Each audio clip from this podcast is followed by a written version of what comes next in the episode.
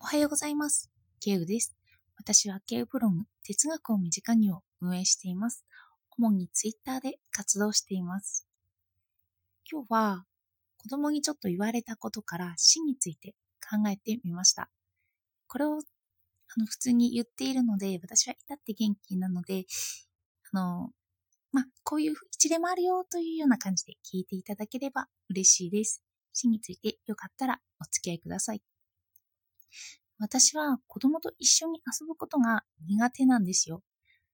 私は ASD 傾向があるなんて言ってますけど、まあ、その傾向の一つに遊ぶことっていうのは結構苦手なことだったりするんですよね。のそのせいにするつもりもないんですけど、だから面倒を見るけれども、あまり子供と一緒に遊べていないんですよね。このことが分かってはいるんですよ。一緒に楽しんで何かをするということがなかなかできないんですよね。そして遊ばないのに私は子供たちに指示はよくするんです。宿題をやりなさいとか早く寝なさい、食べなさいというように。まあ、こうやって命令みたいな指示のようなことはするんですよね。そして最近こうやっていると3歳の娘にこう言われます。ママこうって言って手をバットの形にされて、ママ死んでっって言うんですよね。ああの、引かずにちょっと続きをお聞きください。まあそういえば人に向けて死ねというのは悪口だよなと思いつつ、あの、現代でもいじめになってますよね。そんなこと言っちゃいけないよって言って。で、おそらく死ねと口にするように、まあ、結構な確率で、3歳にして触れてしまってはいるんですよね。あのそういうアニメとかが好きだったりするので、まあ死ねというのが、まあ、YouTube とかからの影響もあって、普通に言えるようになってしまってはいるんです。そして私はそれに対して何て言おうかなと思っているんですけど、最近こう答えることが多くなっています。うん、ママはいつか死ぬから大丈夫と。そうやって答えるんですよ。あなたの言葉はいつか実現されるよって真正面から答えるんですよね。意外とこう答えると娘から次の言葉が出てきにくくなったりはしています。そしてこう答えたときに私はなぜ、まあこう言われてるのかは一応考えます。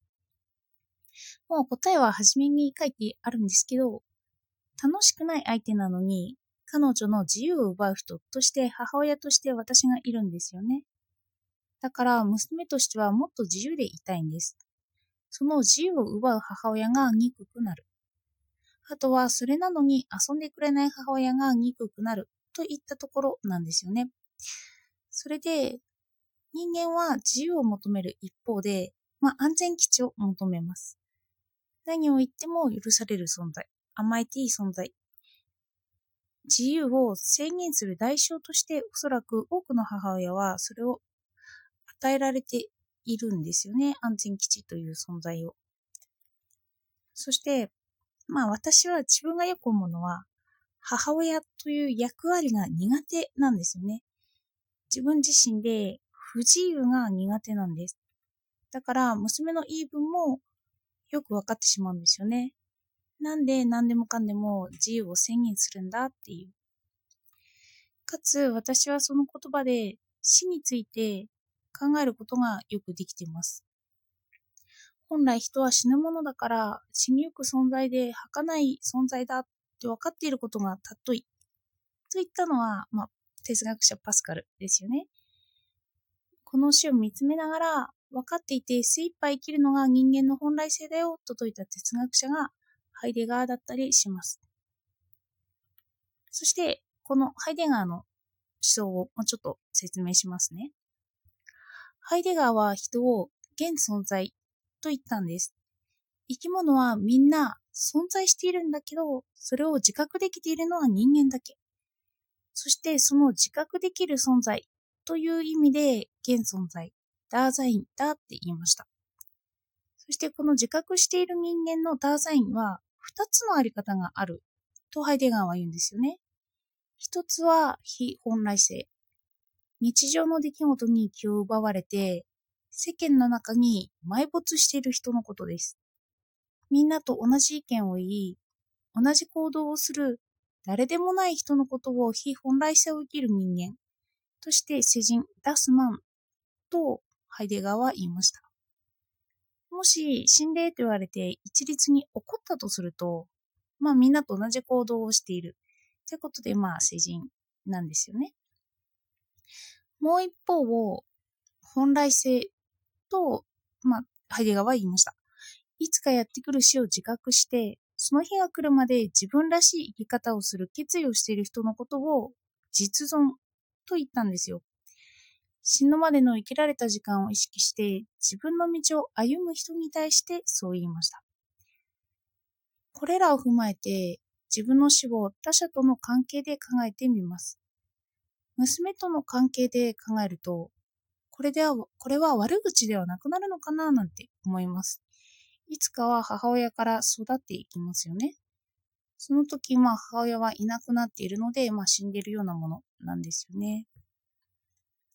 そしてなぜ私がママ死んでと言われて、まあこれを悪口だと捉えて怒ることがあったとするならば、これってきっと私がまあ周りに合わせていたり、まあ、言葉遣いが汚いよって思ったり、母親だからあなたのためにいろいろとしてあげているのにという目線だったり、そしてやっぱりその死を死を自覚してないからこそ怒っちゃったりするんじゃないかななんて思ったんですよね。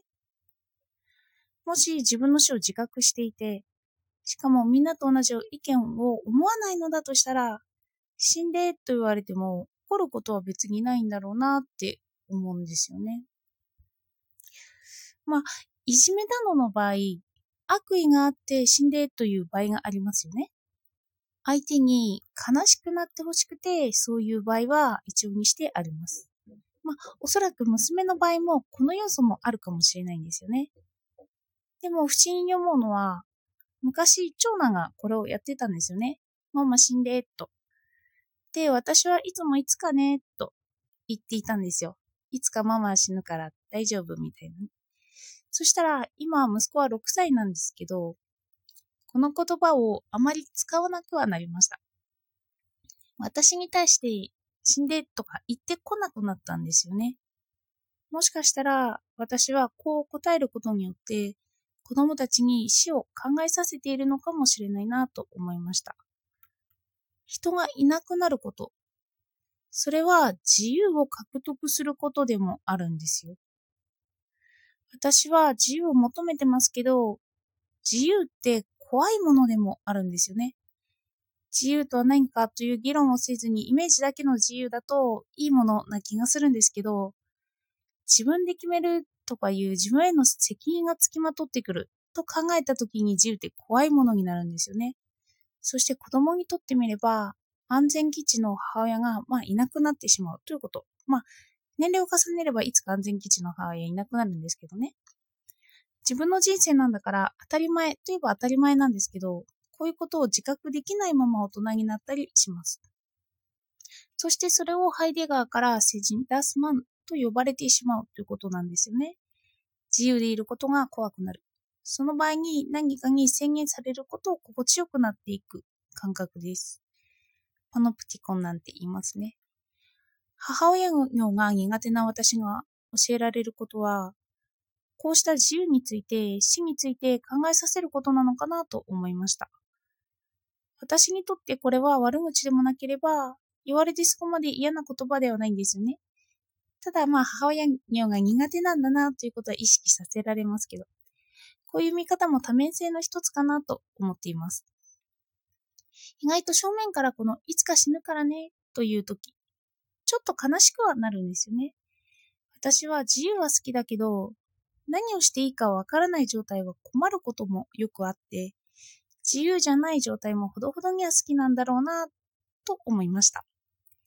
では、今日もお聴きいただいてありがとうございました。